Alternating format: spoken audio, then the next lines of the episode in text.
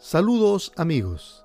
Qué grato comenzar el día meditando en la palabra de Dios. Acompáñanos en nuestro tiempo devocional. Un saludo fraterno para todos nuestros amigos y hermanos que se conectan con este tiempo de reflexión en los proverbios. Hoy veremos Proverbios capítulo 2, versículo 9 al 11. Hemos titulado esta reflexión Entendiendo el camino correcto. Este texto está dirigido a un hijo para que ponga atención y busque intencionalmente los beneficios de la sabiduría. Debería buscarla como encontrar un tesoro lleno de oro y de plata, como secreto de dicha y felicidad. El que nos da la riqueza y la sabiduría es Dios, quien nos dará valores y principios para tomar buenas decisiones. Esta sabiduría se adquiere en un proceso constante de crecimiento intencional, como hacen los atletas que entrenan constantemente para eh, alcanzar su mejor récord, por ejemplo, en las Olimpiadas. Cada cuatro años eh, participan de esta competencia. Nosotros necesitamos la comunión con Dios cada día para seguir en el camino correcto. Tres aspectos que nos menciona este texto. En primer lugar, el primer beneficio es el camino correcto. Versículo 9 dice, entonces comprenderás lo que es correcto, justo e imparcial, y encontrarás el buen camino que debes seguir. Cuando buscamos la sabiduría, Dios se encargará de hacernos entender lo que es tomar las decisiones correctas. Estos tres principios anteriores de Proverbios capítulo 1, versículo 3, como lo correcto, lo justo e imparcial, nos van a permitir encontrar el buen camino que debes seguir.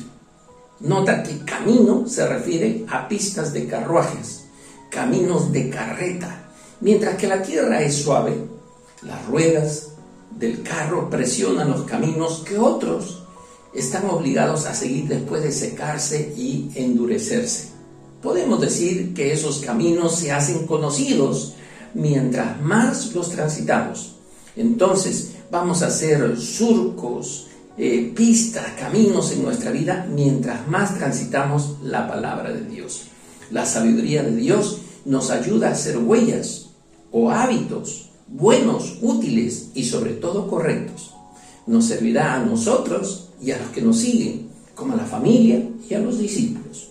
Jesús nos pide que sigamos sus huellas. Seguir sus huellas es pisar donde ya lo hizo Jesús antes. Como dice 1 Pedro 2.21, pues Dios los llamó a hacer lo bueno, aunque eso signifique que tengan que sufrir, tal como Cristo sufrió por ustedes. Él es su ejemplo y deben seguir sus pasos. Segundo, el camino alegre, versículo 10. La sabiduría entrará en tu corazón y el conocimiento te llenará de alegría. El texto indica que Dios va a dar la sabiduría al que la ama y la busca intencionalmente. Hay un proceso de dos partes. Primero, una afirmación del obrar de Dios en el interior del creyente. El creyente debe tener la disposición a recibir la sabiduría de Dios y practicarla en su vida. Eso quiere decir permitirle que haga su morada permanente en nosotros. Eso es lo que significa entrará en su corazón. Segundo, la alegría de esta sabiduría es contraria a disfrutar de hacer lo prohibido o inmoral. No es la alegría temporal por seguir la tentación, eh, las debilidades o el pecado. No, por el contrario, esta alegría celebra la experiencia del conocimiento de Dios. Es la alegría de hacer lo correcto según la moral de Dios, que después como consecuencia y beneficio, le librará del peligro, le salvará de la ruina, del caos, que es valiosa para sí mismo y para otros. Es la alegría que se libra estar en los caminos de Dios, como es la figura de este pasaje de Isaías 61.10. Me llena de alegría en el Señor mi Dios, pues Él me vistió con ropas de salvación y me envolvió en un manto de justicia soy como un novio vestido para su boda o una novia con sus joyas. Esta es la alegría que pone en el centro de su vida a Dios y produce hacer lo correcto en nuestras decisiones éticas, personales, profesionales, familiares, etc. Tercero, el camino sabio. El versículo 11 dice, las decisiones sabias te protegerán. Es la misma idea que la sabiduría nos provee discreción, es decir, la capacidad de tomar decisiones correctas para elegir los caminos de Dios. En el versículo 11b también dice, el entendimiento te mantendrá a salvo. Ambas palabras, proteger y salvar, tienen el mismo sentido de protección para seguir en el camino correcto en el cual Dios quiere que sigamos. Entonces, afirman que la sabiduría proporciona el placer y seguridad en la vida.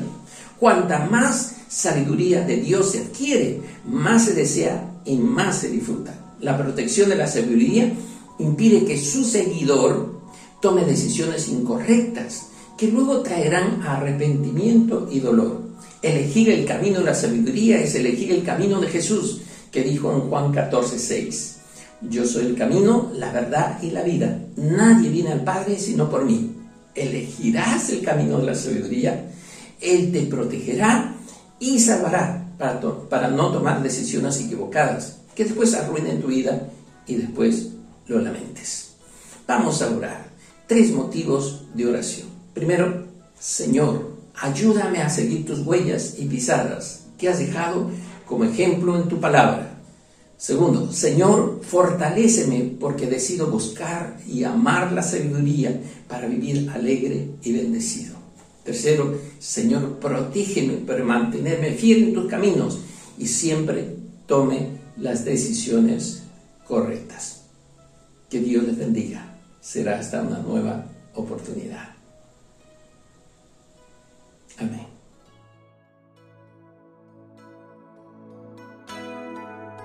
Si este mensaje fue de inspiración para ti, dale me gusta y comparte nuestro enlace con tus familiares y amigos.